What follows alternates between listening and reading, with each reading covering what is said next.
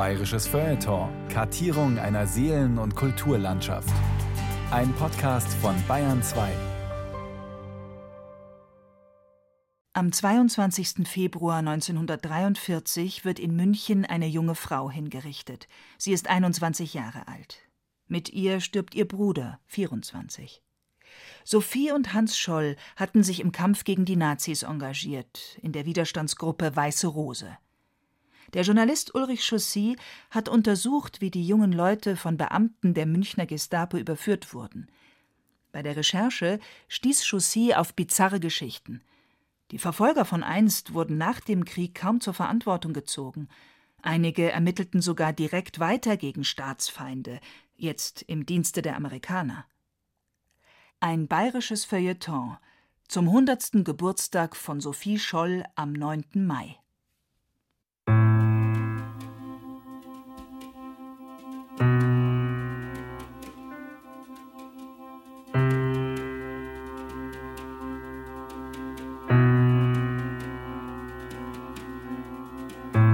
Fertige ich hiermit aus meinem Gedächtnis nachstehende Niederschrift, die meine Erfahrungen mit Sophie und Hans Scholl in den kritischen Tagen des Februar 1943 zum Gegenstand hat. Abgesehen von den einzelnen Daten ist mir dieser Sachverhalt noch in bester Erinnerung. 19.02.1951. Für die Richtigkeit Robert Mohr, ehemaliger Kriminalobersekretär bei der Stapo in München. Bereits im Sommer 1942 kamen bei der Staatspolizei München im Vervielfältigungsverfahren hergestellte, mit Schreibmaschine geschriebene Flugblätter mit der Überschrift Die weiße Rose in Einlauf. Die Blätter umfassten zwei Schreibmaschinenseiten und waren durchwegs an höher gestellte Persönlichkeiten des geistigen Lebens, Professoren, Schriftsteller und dergleichen gerichtet. Ihrem Inhalte nach wurde in diesen Flugblättern heftige Kritik an der Staats- und Regierungsform geübt und ausgehend von der Katastrophe von Stalingrad, verschuldet durch den gefreiten Hitler, der sich als Heerführer vergeblich versucht habe, die These aufgestellt, Hitler kann den Krieg nicht gewinnen, nur noch verlängern. Seine und seiner Helfer Schuld hat jedes Maß unendlich überschritten. Die gerechte Strafe rückt näher und näher.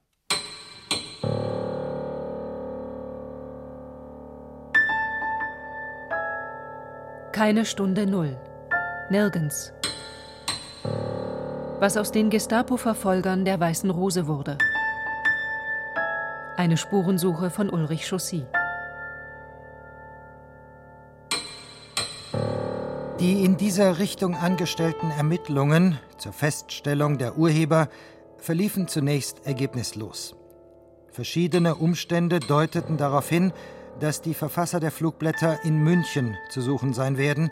Nähere Anhaltspunkte fehlten jedoch vorerst. Ein ehemaliger Gestapo-Mann packt aus. 19 Seiten, gefüllt mit gleichmäßiger Handschrift in blauer Tinte. Sorgfältig in der Form, nicht eilig hingeworfen, sorgfältig auch in der um Sachlichkeit bemühten Sprache. Dabei geht es um dramatische Ereignisse, in die er selbst verwickelt war. Es geht um fünf Tage im Februar 1943. Es geht um die Zeitspanne vom Donnerstag, dem 18. Februar, als Hans und Sophie Scholl verhaftet wurden, bis zum Montag, dem 22. Februar. An diesem fünften Tag nach der Festnahme wurden die beiden Geschwister und ihr Freund Christoph Probst vormittags vom Präsidenten des sogenannten Volksgerichtshofes Roland Freisler zum Tode verurteilt und nachmittags um 17 Uhr enthauptet.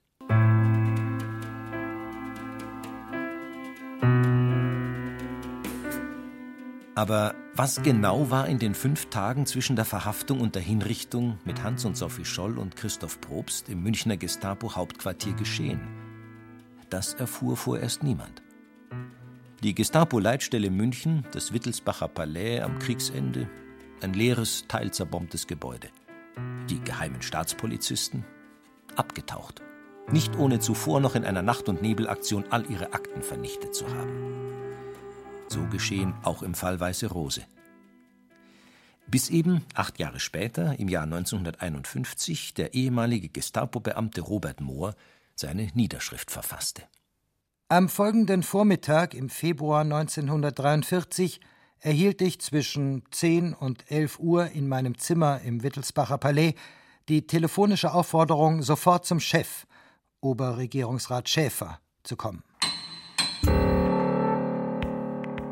Die Abendzeitung, 21. März 1950. München, eigener Bericht. Gegen den ehemaligen Oberregierungsrat und SS-Obersturmbahnführer Oswald Schäfer der von 1942 bis 1945 Chef der Staatspolizeileitstelle München war, sowie gegen den Kriminalrat Richard Lebküchner begann gestern der Prozess vor dem Schwurgericht. Die Anklage lautet auf Beihilfe zu mindestens 20 vorsätzlichen Tötungen und 25 Misshandlungen. Als ich wenig später nichts ahnend dort eintraf, fand ich Herrn Schäfer an seinem Schreibtisch hinter einem Berg der vorerwähnten Flugblätter, die inzwischen in der Stadt eingesammelt und hier aufgestapelt waren. Nach kurzer Information erhielt ich den Auftrag, alle anderen Arbeiten zu übergeben oder, wenn nicht dringlich, liegen zu lassen, um sogleich mit mehreren Beamten die Fahndungstätigkeit nach den Urhebern dieser Flugblätter aufzunehmen. Wer ist dieser Robert Mohr? Wie hat man sich diesen Gestapomann vorzustellen? Das war die dringlichste Frage, die Drehbuchautor Fred Breinersdorfer und Regisseur Mark Rothemund hatten, als sie mich für Auskünfte und Recherchen bei der Vorbereitung ihres Films Sophie Scholl die letzten Tage engagierten. Rothemund war auf die in jüngerer Zeit aufgetauchten Gestapo-Verhörprotokolle der Scholls aus den Februartagen 1943 aufmerksam geworden. Die Rote Armee hatte sie bei Kriegsende im Archiv des Berliner Volksgerichtshofes gefunden, der es nicht wie die Münchner Gestapo geschafft hatte, seine Aktenbestände zu vernichten. Die Russen überstellten die Akten der DDR. Dort verschwanden sie jahrzehntelang in einem Archiv der Staatssicherheit, in dem sie nach der Wende Anfang der 90er Jahre gefunden wurden. Ein tagelanges Rededuell auf 35 Schreibmaschinenseiten kondensiert. Wie Sophie Scholl zunächst die Naive gibt und mit Raffinesse leugnet. Und schließlich, als sie gesteht, klar ihre Überzeugung bekennt. Ein Charakter mit Kontur. Doch Sophie Scholz gegenüber? Ein unbeschriebenes Blatt. Robert Mohr, Gestapo-Kriminalobersekretär.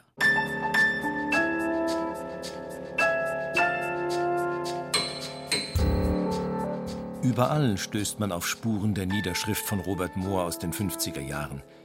Inge Scholl stützt sich in ihrem Buch Die Weiße Rose seit der ersten Ausgabe 1953 auf Informationen daraus, noch ohne Moors Namen zu nennen. Ab 1982 fügt sie dem Buch einen Anhang mit Dokumenten bei, darunter auch Robert Moors Bericht.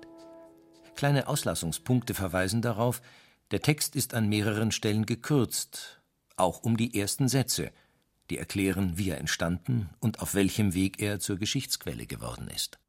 Auf Ersuchen des Herrn Robert Scholl, Oberbürgermeister AD in Ulm, fertige ich hiermit aus dem Gedächtnis nachstehende Niederschrift. Neben den Fotoalben der Familie hat Robert Moores Sohn Willi eine Pappmappe bereitgelegt. Er hat sie nach dem Tod des Vaters in dessen Unterlagen gefunden. Darin eine Kopie der Niederschrift von Robert Mohr und zwei Briefe von Robert Scholl. Sehr geehrter Herr Mohr, für die Übersendung Ihres Erinnerungsberichts über die Februarereignisse in München danke ich Ihnen. Er war mir und meiner noch lebenden Familie, mein jüngster Werner ist auch nicht mehr, sehr wertvoll und ein neuer Trost, auch eine Ergänzung unseres Wissens von unseren Lieben. Ich darf Ihnen für Ihre Mühe doch die kleine beiliegende Vergütung von 10 DM zugehen lassen. Wegen des Dienstgeheimnisses brauchen Sie sich keine Sorgen zu machen. Mit besten Grüßen, Robert Scholl.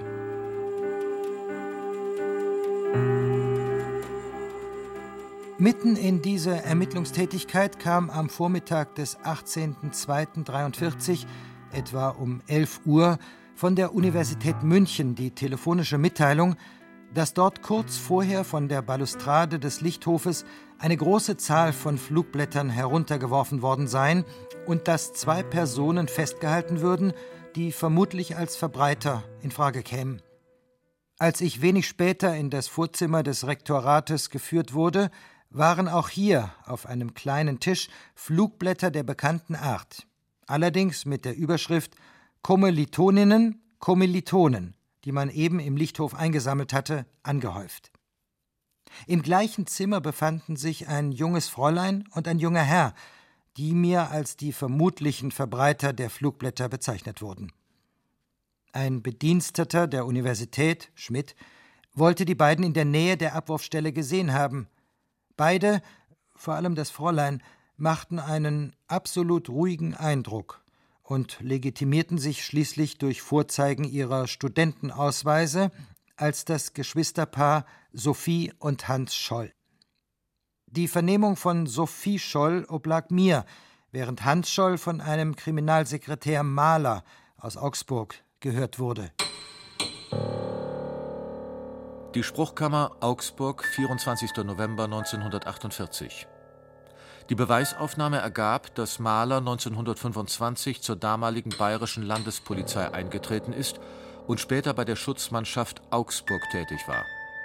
Im Jahre 1935 war er als Kriminalbeamter bei der politischen Polizei in Augsburg und verblieb auch als solcher nach Errichtung der Gestapo. Er bearbeitete das Referat 2a Hochverrat und Bekämpfung des Kommunismus und war auch während des Krieges zeitweise an der Gestapo-Leitstelle in München, Brienner Straße, tätig.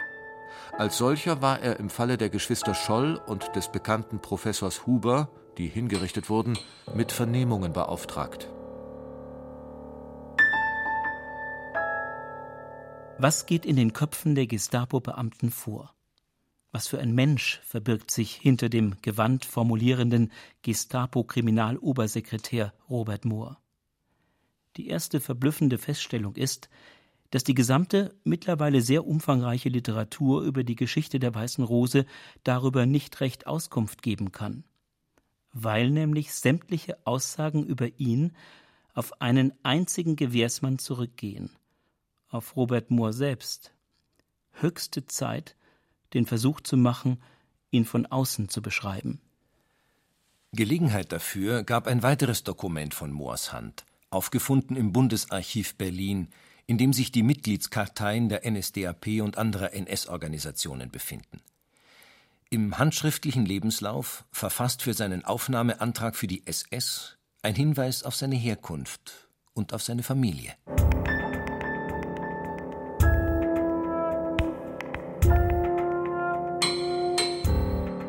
Tatsächlich finde ich eine Familie Mohr in Bisterschied, entfernte Verwandte. Sie wissen, dass Robert Moors Sohn lebt, wo er wohnt und wie er heißt. Willi Mohr. Er ist bereit, über seinen Vater Auskunft zu geben. Ohne große Mühe entziffert er die Schrift des Vaters. Am 1.10.1919 wurde ich zur bayerischen Gendarmerie einberufen und erhielt nach meiner Beschulung die erste etatsmäßige Anstellung bei der äh, Gendarmerieabteilung der Pfalz in Frankenthal.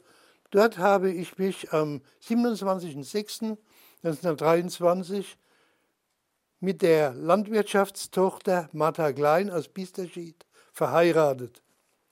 Aus unserer Ehe ist ein Sohn im Alter von nun 18 Jahren hervorgegangen. Jetzt ist Willi Mohr über 80 Jahre. Ein rüstiger, pensionierter Zollbeamter, der selbst gerne mehr über die Persönlichkeit seines zeitlebens so verschlossenen Vaters herausfinden möchte. Vom 6.9.1923 bis Ende Mai 1924 war ich durch die französische Besatzungsarmee aus dem damals besetzten Gebiet ausgewiesen. Seit 1.5.1933 bin ich Mitglied der NSDAP. Als Einheitsführer wurde ich am 9.11.1933 zum SA-Sturmführer und am 30.11.36 zum Obersturmführer NSKK befördert. Zwecks Übernahme in die SS bin ich am 30.09.1941 aus dem NSKK ausgetreten. Robert Mohr, Kriminalobersekretär. Die Stationen aus dem Lebenslauf setzen Erinnerungen bei Willi Mohr frei. An den Vater in der schmucken Gendarmenuniform, an die Unruhezeit der Weimarer Republik. Auf der Polizeischule sei er gedrillt worden, als Gendarm politisch neutral zu bleiben. Doch habe sein Vater eine Abneigung gegen die Kommunisten entwickelt. Sie erfuhr er als Unruhestifter. Immer wieder hatten sie illegale Versammlungen abgehalten, die Gendarm Mohr mit Schlagstockeinsatz auflösen musste. Zu der Abneigung gegen die Kommunisten gesellte sich beim Pfälzer Moor die gegen die Franzosen, die Erbfeinde. Sie hielten die Pfalz besetzt und verwiesen deutsche Beamte des Landes, darunter auch den Gendarmen Robert Mohr. Die achtmonatige Ausweisung habe seinen Vater zum glühenden Nationalisten gemacht. Ein Bild aus Kindertagen hat sich Willi Mohr eingebrannt. Eine Versammlung nach der Rückkehr in die Pfalz. Der Vater, laut und inbrünstig, wie er ihn nie wieder erlebt habe, die Nationalhymne schmetternd. Als der Hitler an die Regierung gekommen ist, da war ich neun Jahre alt. Das war eine politisch sehr aufgeladene Zeit. Und das kam daher, dass da viel Arbeitslose gegeben hat. Und da hat jeder das Gefühl gehabt, es muss eine Änderung herbeigeführt werden. Die haben unter sich haben sie geredet, die Polizisten.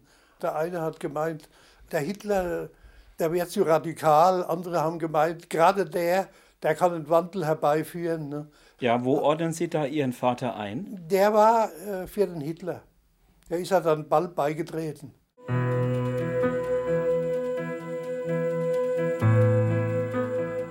Schon einmal habe ich in diesem Zusammenhange des Umstandes Erwähnung getan, dass es für mich und meine Familie ein großes Unglück war, dass ich damals im Jahr 1938 von Amts wegen, also ohne eigenen Willen, zur Staatspolizei versetzt wurde. War Robert Mohr nur der Getriebene, einer, der in seine Gestapo-Laufbahn hineingestolpert ist, wie er das 1951 am Ende seines Berichts an Robert Scholl beteuert? Das, so sein Sohn Willi, hat sich anders zugetragen. Also zunächst ist er äh, im Jahr 1933 noch äh, von der Gendarmerie zur Polizei übergetreten, zur Stadtpolizei in Frankenthal. Und da ist er Polizeileiter geworden. Also da ist die Treppe raufgefallen. Wie geht der Weg weiter von Frankenthal aus? Ja, da hat irgendjemand, der ein Staatsanwalt war das, der nach München versetzt worden ist, der ist dort auch äh, hier gestiegen. Vielleicht ist er der Oberstaatsanwalt oder was geworden. Das war ein Dr. Stepp. Und Dr. Stepp, der Parteigenosse Dr. Der hat Stepp, ihn nach München geholt, ja. Und hat ihm da den Weg bereitet. Wohin? Zur geheimen Staatspolizei. Da war er dann im Wittelsbach-Palais. Er ist gleich dorthin gekommen.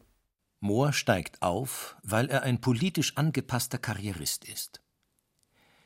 Schon als 14-Jähriger, noch ein halbes Kind, spürt sein Sohn Willi eine merkwürdige Unsicherheit in den Auskünften seines Vaters zu den irritierenden Geschehnissen während der Pogromnacht des 9. November 1938.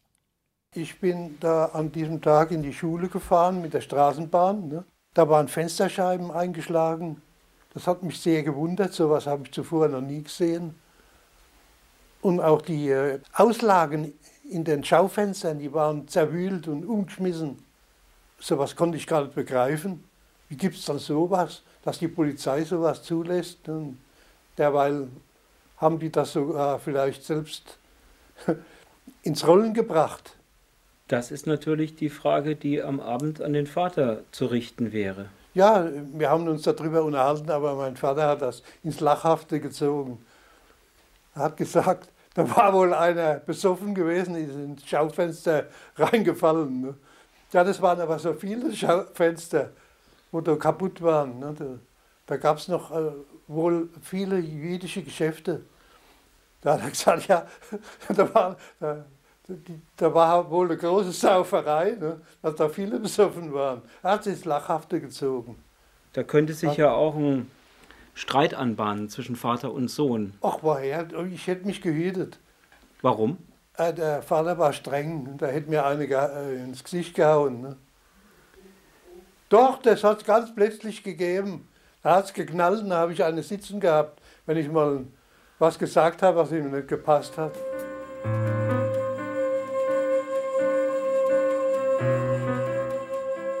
Sophie Scholl versicherte mir zuerst absolut glaubwürdig, das war nach der Lage der Dinge nur verständlich, mit dieser Flugblattgeschichte nicht das Mindeste zu tun zu haben. Im Hintergrund lief das Räderwerk der Ermittlungen. Eine erste, eine zweite Hausdurchsuchung in der Wohnung der Verhafteten. Robert Mohr ist bemüht, die Gestapo-Arbeit im Rückblick als normale Polizeiroutine darzustellen. Aber damals lag immerzu etwas anderes in der Luft: Angst. Willi Mohr, der Sohn des Gestapo-Beamten, reagierte darauf. Über Dachau hat man geredet. Na, hat geheißen, da kommen alle Meckerer rein, also die das Volk verhetzen und so. Mhm. Und vorher kommt Und die Gestapo. Bitte? Vorher kommt die Gestapo und holt sie ab. Ja, die, die hat da mit zu tun. Die andere Polizei kümmert sich da weniger drum, weil die Gestapo war ja eigentlich eine politische Polizei. Die Frage ist, ob man als 14-Jähriger eben nicht, sich nicht dafür sehr interessiert und zum Beispiel sagt, mein Vater ist bei der Gestapo. Ach, das habe ich äh, nirgends gesagt. Nicht? Also, Warum äh, nicht? Ich habe immer die Befürchtung gehabt, dass ich da, wenn das jemand weiß, dass ich dann äh, anders behandelt werde, dass niemand mehr mit mir reden will, weil jeder Angst hat, er, er sagt was Verkehrtes und ich erzähle das weiter und so. Ne? Da habe ich dann lieber nichts gesagt. Schon als den Scholls noch nichts nachgewiesen ist und sie noch nicht gestanden haben, bedeutet Umgang, Kontakt, Freundschaft mit ihnen Verhaftung. Auf Anneliese und Willi Graf warten Gestapo-Beamte in der Wohnung. Auch dieses Geschwisterpaar wird ins Wittelsbacher Palais geschafft. Wir kamen an einem Zimmer vorbei oder einem Raum, ziemlich groß, wo helles Licht, Scheinwerfer, auf Hans Scholl gerichtet war. Der saß da, bleich, wir sehen auch seine dunklen, sehr dunklen Augen. Da saß er schon, das war inzwischen ja halb zwölf, seit morgens um elf saß er wohl da, nehme ich beinahe an, dass er da immer schon saß. Und hatte doch die Stirn zu sagen, was wollen Sie denn mit denen da? Er wollte uns signalisieren, ich habe eure Namen nicht genannt. Das machte mich stark.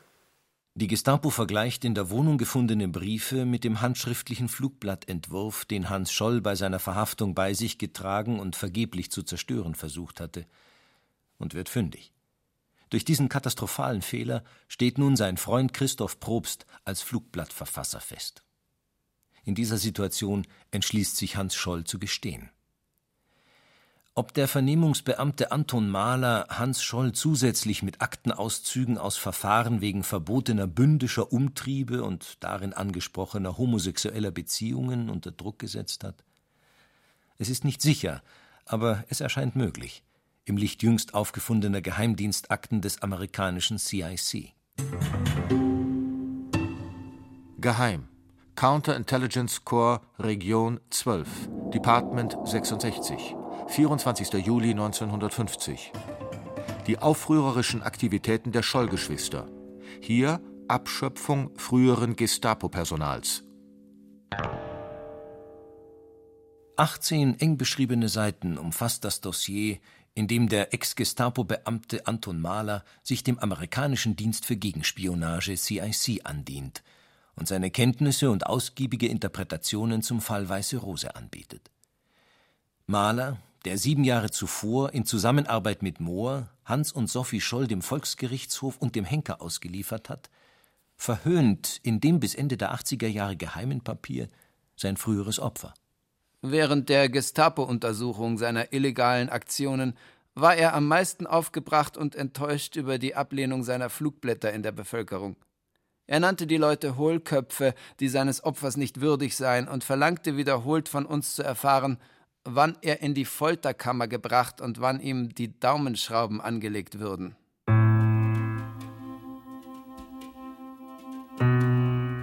Während der umfangreichen Vernehmung der Sophie Scholl bemerkte ich in den ersten Abendstunden des 18.02.43 bei meinem Gegenüber eine Unruhe, die ich mir nicht erklären konnte.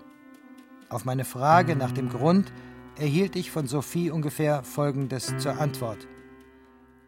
Ich habe mir sagen lassen, dass die Beschuldigten bei der Stapo gequält, geschunden, ja sogar gemartert würden, um Geständnisse zu erpressen.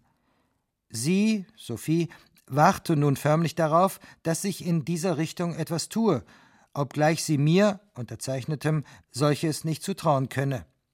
Selbst habe sie ja weniger Angst, so erwähnte sie weiter, aber sie denke an ihren Bruder. Ich habe darüber gelacht und ihr erklärt, dass es eine derartige Behandlung bei uns nicht gebe, dass sie, Sophie, vielmehr das Opfer falscher Information sei. Aber auch damit begnügte sich mein Gegenüber noch nicht. Erst als ich versicherte, sie, Sophie, so oft sie dies wünsche, mit ihm in Verbindung zu bringen, damit sie sich von der Richtigkeit meiner Behauptung überzeugen könne, war sie zufrieden und auch wieder ganz ruhig. Zur Beruhigung hat vielleicht auch der Umstand beigetragen, dass ich zwischendurch die Türe zum Nachbarzimmer vorübergehend öffnete und dadurch Sophie Scholl Gelegenheit gab, ihren Bruder, um den sie so bangte, zu sehen. Robert Moores humane Geste ist vor allem auch eines der Coup eines psychologisch erfahrenen Vernehmers. Sophies Sorge um den Bruder hatte eingesetzt, nachdem ihr eröffnet worden war, dass er plötzlich nicht mehr weiter leugne, sondern zu gestehen begonnen habe. Mohr begreift, er bringt Sophie Scholl dann zum Sprechen, wenn sie sich davon überzeugen kann, dass ihr Bruder Hans sein Schweigen nicht unter der Folter gebrochen hat. Von da an beginnt auch sie mit ihrem Geständnis. Es war unsere Überzeugung, dass der Krieg für Deutschland verloren ist und dass jedes Menschenleben, das für diesen verlorenen Krieg geopfert wird, umsonst ist. Besonders die Opfer, die Stalingrad forderte, bewogen uns, etwas gegen dieses unserer Ansicht nach sinnlose Blutvergießen zu unternehmen. Die Drohkulisse des Gestapo- und KZ-Systems war allgegenwärtig. Eine Bemerkung genügte, um sie wirksam werden zu lassen. Sophie Scholls Freundin Susanne Hirzel bekam das vor ihrer Überstellung nach München bei der Gestapo Stuttgart zu spüren.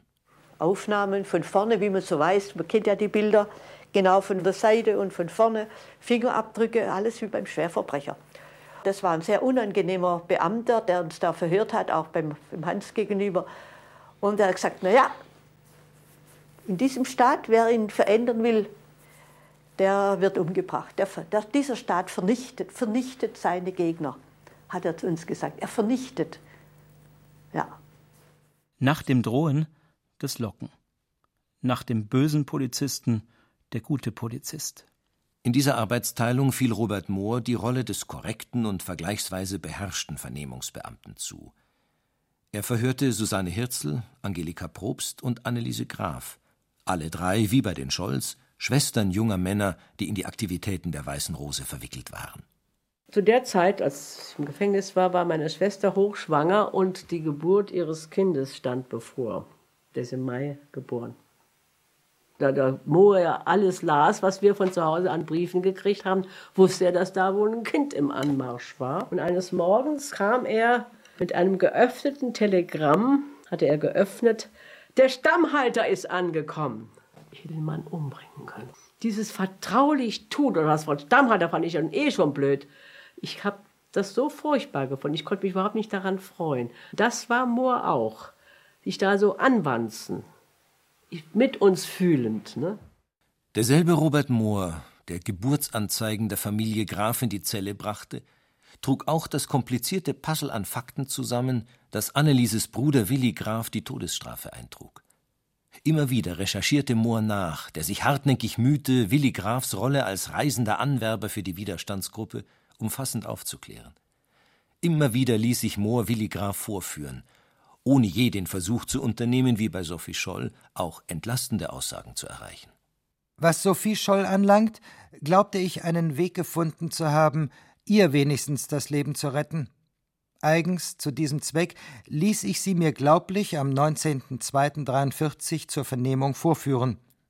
Ich versuchte mit letzter Beredsamkeit Fräulein Scholl zu einer Erklärung zu veranlassen, die letzten Endes darauf hinaus hätte laufen müssen, dass sie ideologisch mit ihrem Bruder nicht konform war, sich vielmehr auf ihren Bruder verlassen habe, dass das, was sie getan habe, richtig sei, ohne sich selbst über die Tragweite der Handlungsweise Gedanken zu machen. Sophie Scholl erkannte sofort, wo ich hinaus wollte, lehnte es jedoch entschieden ab, sich zu einer solchen oder ähnlichen Erklärung bereit zu finden. Ich konnte mich des Eindruckes nicht erwehren, dass sich Sophie wie eine Verräterin an ihrem Bruder vorgekommen wäre, wenn sie diesen Strohhalm hätte ergreifen sollen.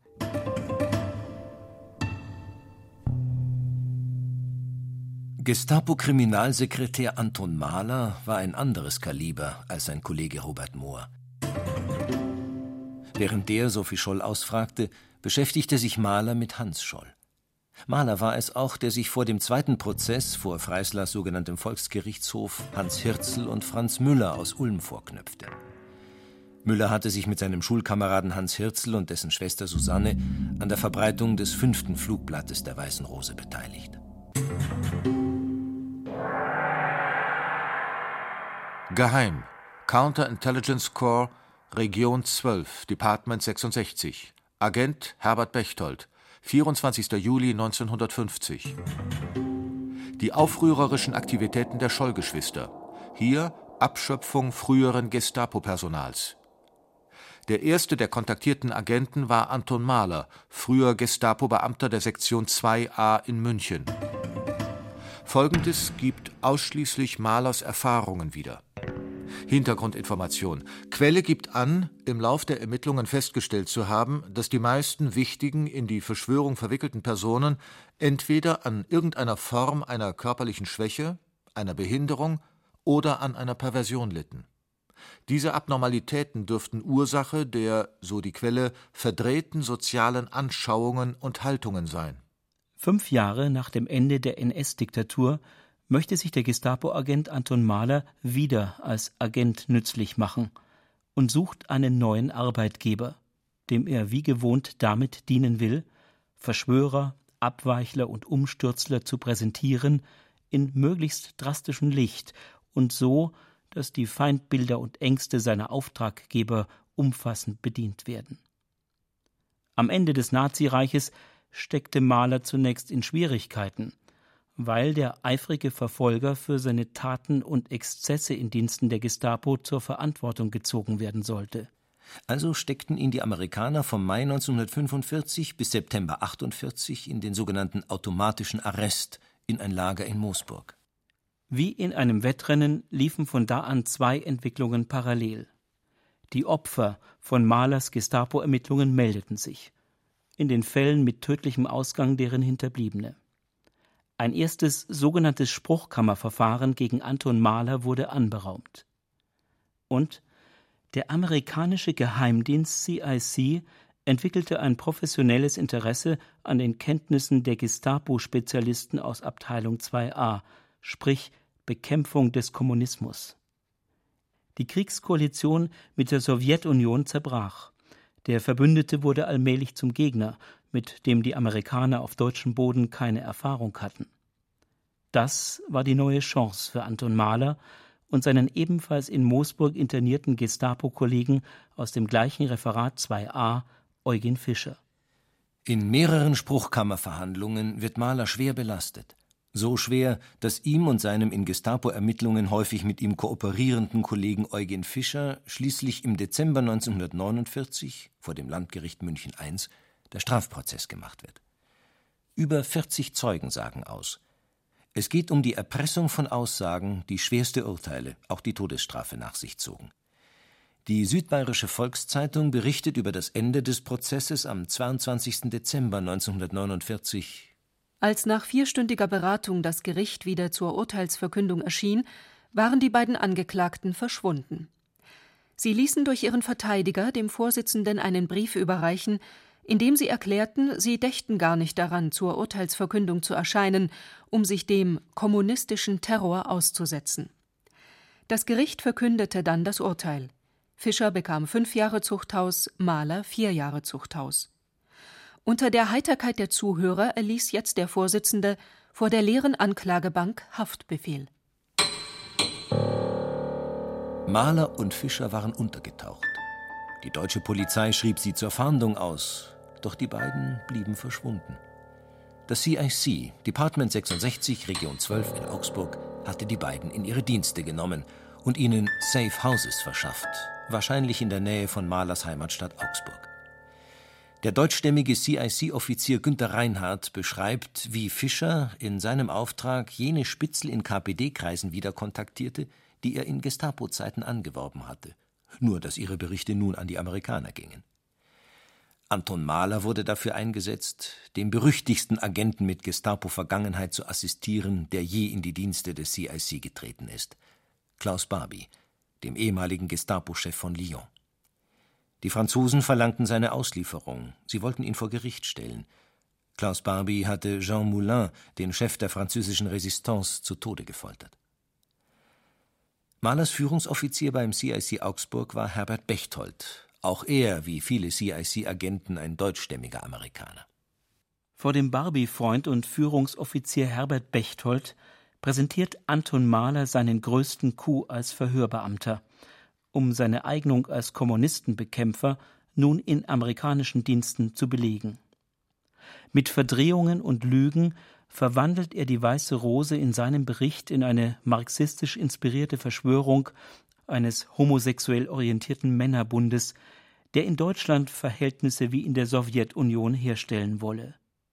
Gezielt versammelt er in seiner Beschreibung fast alle Feindbildreizworte des gerade erst beginnenden Kalten Krieges. Hans Scholl stammt aus einer marxistisch orientierten Familie, die nichtsdestotrotz den Mantel einer religiösen Frömmigkeit über diese Grundorientierung breitete. Sein Vater Robert Scholl war bis 1933 Bürgermeister von Forchtenberg, Württemberg, wurde dann aber wegen seiner politischen Vergangenheit aus dem Amt entfernt. Er zog dann mit seiner Familie nach Ulm und ließ sich als Steuerberater nieder. 1933 oder 1936 wurde er wegen Verstoßes nach dem Heimtücke-Gesetz verurteilt. Obwohl selbst Gegner der NSDAP, ermutigte er seine Kinder, sich den Hilfs- und Jugendorganisationen der Partei anzuschließen. Die politischen Überzeugungen des Vaters blieben nichtsdestotrotz maßgeblich für seine Kinder, besonders für seinen Sohn Hans. Der schottete sich mehr und mehr von der HJ ab und schloss sich mit seiner Einheit Fähnlein der Gruppe von Eberhard Köbel alias Tusk an, der innerhalb der HJ auf clandestiner Basis die bündische Gruppe DJ 111 weiterführte. Diese Gruppe war in die HJ überführt worden, durfte dort ihre früheren Strukturen beibehalten, bis das aufrührerische Verhalten ihrer Leiter zu ihrem Verbot führte. Scholl und Köbel unternahmen mit ihrer Gruppe ausgedehnte Fahrten ins Ausland, wobei, wie später angenommen, die meisten dieser Fahrten in der Sowjetunion endeten. Die Fahrten waren nicht von der HJ-Führung genehmigt. In den folgenden Untersuchungen wurde behauptet, dass es homosexuelle Ausschweifungen auf diesen Fahrten gegeben habe.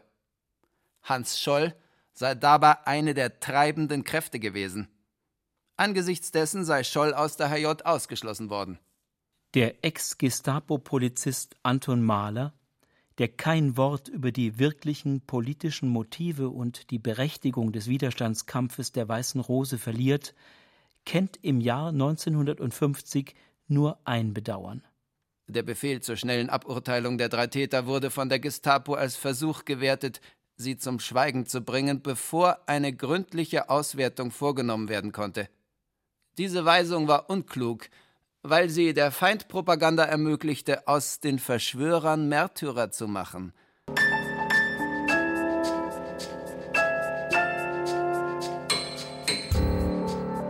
Robert Mohr verließ nach dem Abschluss der Ermittlungen gegen die Weiße Rose die Gestapo München, schon im Sommer 1943. Er wurde zu einem Kurs an die höhere Polizeischule in Berlin geschickt und danach mit der Leitung der Kriminalpolizei in Mühlhausen im Elsass beauftragt. In den letzten Kriegsmonaten verlegte er seine Dienststelle nach Freiburg und ebenso umsichtig wie geräuschlos setzte er sich von dort nach dem Mai 1945 in seine pfälzische Heimatgemeinde Bisterschied ab. Dort fanden sich auch Frau und Sohn Willi ein. Mohr schlug sich zunächst mit Hilfsarbeiten bei seinen bäuerlichen Verwandten durch. Als sein Sohn Willi eines Abends im Jahr 1947 heimkam, hatten die Franzosen den Vater gerade abgeholt. Nach zwei Jahren kehrte Robert Mohr aus der Internierung zurück. Warum er festgehalten wurde und was er in dieser Zeit bei den Franzosen erlebt hatte, darüber schwieg er sich genauso aus, wie er das zuvor in München bei seiner Arbeit in der Gestapo gehalten hatte. Dass der Vater jedoch bei der Gestapo einst mit der Aufdeckung und Aburteilung der Widerstandsgruppe Weiße Rose zu tun hatte, das entdeckte Willi Mohr erst nach dem Krieg per Zufall, als Leser des Buches von Inge Scholl. Das ist mir fast kalten Buckel runtergelaufen, äh, wie ich da gehört habe, dass er sozusagen ein Vorarbeiter für den Freisler war. Äh, obwohl er Kriminalkommissar war, hat man ihm äh, die Pension eines Oberkommissars gegeben. Damals hat man das damit begründet, wenn Ihre Laufbahn nach Ihrer Prüfung für den gehobenen Dienst weiter geradlinig verlaufen wäre, da wären Sie noch mindestens einmal befördert worden. Mindestens. Und deswegen hat man ihm die Pension eines Oberkommissars gegeben. Das hat mich sehr gewundert. In der Pappmappe, in der Willy Mohr nach dem Tod seines Vaters im Jahr 1977 die Briefe von Robert Scholl und die für den Vater der Hingerichteten gefertigte Niederschrift fand, steckten zwei weitere Dokumente. Sie deuten an, dass Mohr über Entlastung nachgedacht hat, vielleicht aber auch über Schuld. Ein Zeitungsausschnitt mit dem Foto des Mannes, für den Mohr ebenfalls Vorarbeiterdienste geleistet hatte, der mit 3009 Hinrichtungen erfolgreichste Scharfrichter der Erde, Johann Reichert, in Frack und Zylinder vor seiner Guillotine.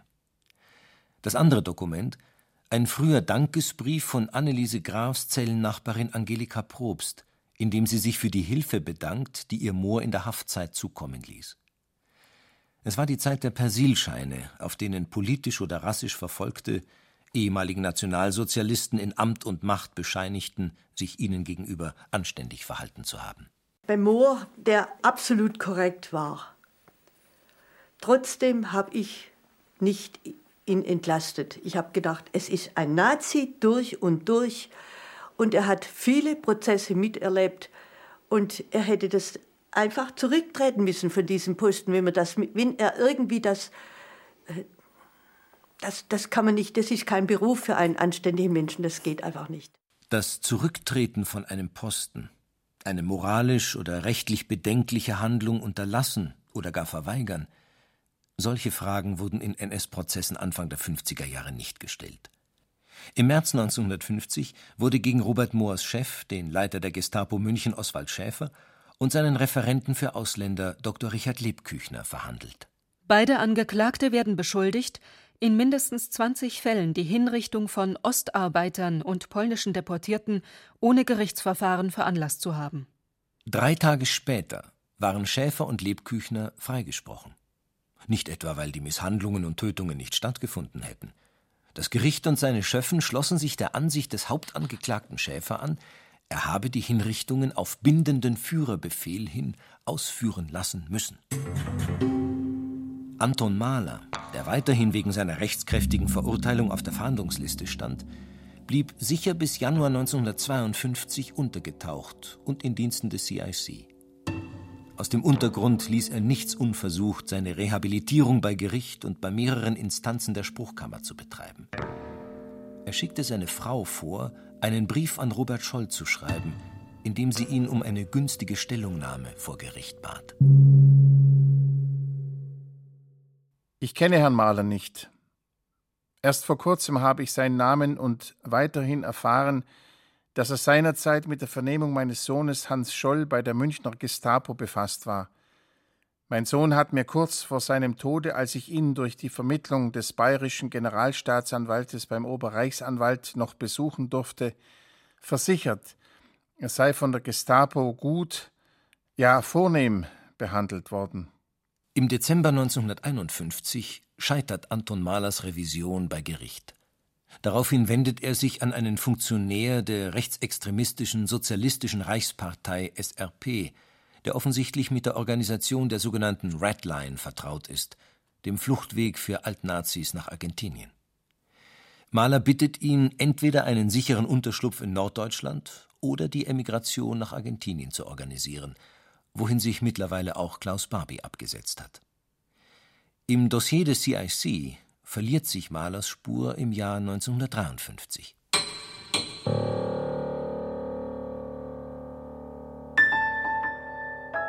Ich habe gleich nach dem Krieg die Inge Scholl getroffen und habe gesagt, eigentlich müssten wir anklagen.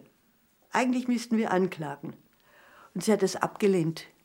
Sie hat es abgelehnt, obwohl die an den Flugblättern geschrieben ist, wird, es wird eine große, es wird abgerechnet werden. Vielleicht nicht von wem ist nicht geschrieben, aber es gibt eine böse Abrechnung. Aus Liebe zu kommenden Generationen muss nach Beendigung des Krieges ein Exempel statuiert werden, dass niemand auch nur die geringste Lust je verspüren sollte, Ähnliches aufs Neue zu versuchen. Vergesst auch nicht die kleinen Schurken dieses Systems, merkt euch die Namen, auf dass keiner entkomme. Es soll ihnen nicht gelingen, in letzter Minute noch nach diesen Scheußlichkeiten die Fahne zu wechseln und so zu tun, als ob nichts gewesen wäre. Ich steht in den Flugblättern, der Inge Schul hat es abgelehnt, hat gesagt, jetzt ist Frieden, jetzt nicht wieder irgendwie streiten oder so. So war ihre Stimmung. Und dann äh, habe ich gedacht, na gut, also sie, müsst, sie müsste, sie war die Wichtige. Also ich wollte das nicht allein, also das hätte ich nicht gekonnt.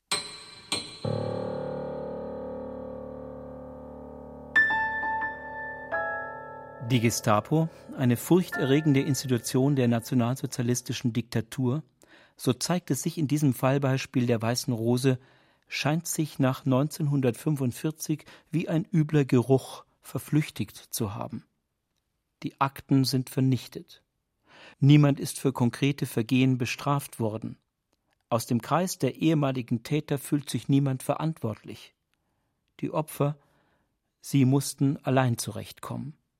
Ich war draußen. Ich war nicht mehr in der Gesellschaft drin. Die deutsche Nachkriegsgesellschaft fand ich schrecklich, ganz schrecklich. Keiner ist hingestanden und hat gesagt, keiner ist übertrieben. Man hätte dazu doch mal was sagen müssen. Es war ein Schweigen da, das, das lag wie eine schwarze Wolke, also über uns auf jeden Fall. Manchen Leuten hat das gut getan, uns hat es nicht gut getan. Ich bin nur nicht nach Amerika ausgewandert. Ich wiederhole nochmal, was die Amerikanerin mir gesagt hat, sie können doch in diesem Land nicht weiter leben. Man hat ja ihre Freunde umgebracht, man hat sie wie einen Verbrecher eingesperrt. Ich habe ein Visum. Sie können frei auf Kosten der Armee in USA studieren. Ich habe mir schwer überlegt, wer mich abgehalten hat davon. Das war der Vater Scholl. Er sagt, was wollt ihr in Amerika tun? Hier ist die Arbeit, hier ist der Schutt.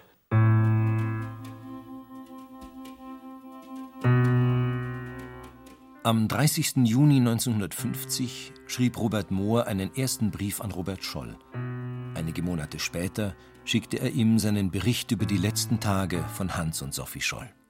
Sehr geehrter Herr Scholl, als ich mich vor acht Jahren nach bedeutungsvoller Aussprache im Untersuchungszimmer des Gefängnisses von Ihnen verabschiedete, äußerten Sie den Wunsch, im späteren Leben nochmal mit mir in Berührung zu kommen. Sofern Sie auch heute noch daran interessiert sein sollten, stehe ich Ihnen bereitwillig zur Verfügung. Wenn ich lange auf mich warten ließ, so deshalb, weil ich den Abschluss meiner politischen Säuberung abwarten wollte. Erst im Februar des Jahres wurde das Verfahren gegen mich eingestellt. Darin sehe ich lediglich eine Formsache, denn besser als jedes Verfahren hat mich die Zeit, das eigene Erlebnis, tatsächlich entnazifiziert. Daneben ist der Fall Scholl in die Geschichte eingegangen und erfuhr als leidvolle menschliche Tragödie in schwerster Zeit seine letzte Rechtfertigung. So schmerzt es mich sehr, dass ausgerechnet ich es sein musste, der hier dazu ausersehen war, dem Größenwahn und der Despotie Handlangerdienste zu leisten. Warum wohl hat Robert Scholl diesen Kontakt aufgenommen und gehalten, trotz des gelegentlich durchschimmernden Selbstmitleides von Robert Moore? Trotz des schwer aushaltbaren Widerspruches, dass dieser Mann seinen Kindern objektiv den Weg zum Schafott bereitet hat und subjektiv bedauert, dass sie sterben mussten. Zum einen hatten Hans und Sophie gesagt, sie seien anständig behandelt worden. Robert Scholl hat Mohr aber auch aus einem weiteren Grund für aufrichtig gehalten. Scholl ist nach der Hinrichtung seiner Kinder in der Zeit der Sippenhaft im Ulmer Gefängnis von Mohr vernommen worden. In diesem Verhör brachte sich Robert Scholl, noch ganz unter dem Eindruck der Hinrichtung seiner beiden Kinder, mit einem Ausbruch von Wut und Verzweiflung selbst in Gefahr, was er später in einem Brief an Robert Mohr bestätigt hat. Am Tag, nachdem sie mich seinerzeit hier im Gefängnis vernommen hatten, kam der Leiter der Stapo-Stelle Ulm Rechtsteiner zu mir in die Gefängniszelle, und zwar allein, wozu er sich auf der Wache den Zellenschlüssel hatte geben lassen. Er trat mit erhobenen Fäusten auf mich zu und sagte Sie ungeschickter Mensch, was haben Sie gestern dem Beamten aus München wieder gesagt? Wenn mein Kollege davon nur etwas in seinem Begleitbericht an das Reichssicherheitshauptamt erwähnt, dann sind Sie unrettbar verloren. Ich hoffe aber nicht, dass er es tut, und ich glaube es auch nicht. Sie können sich denken, dass ich einstweilen mit meinem Leben abgeschlossen hatte. Mohr protokollierte die Aussagen nicht und meldete sie nicht an das Reichssicherheitshauptamt in Berlin weiter. Das rettete Robert Scholl vor der Einweisung ins Konzentrationslager.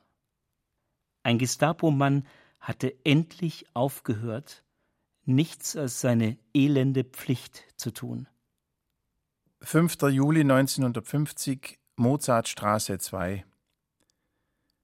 Geehrter Herr Mohr, ich danke sehr für Ihren Brief. Schon Jahre habe ich darauf gewartet. Dass ich die Zeit unseres Bekanntwerdens nicht vergessen kann, werden Sie wohl begreifen. Aber glauben Sie nicht, dass mein Herz jemals von Hass beseelt war. In dieser meiner Einstellung bin ich seit 1945 von den wenigsten verstanden worden, eher geschmäht worden.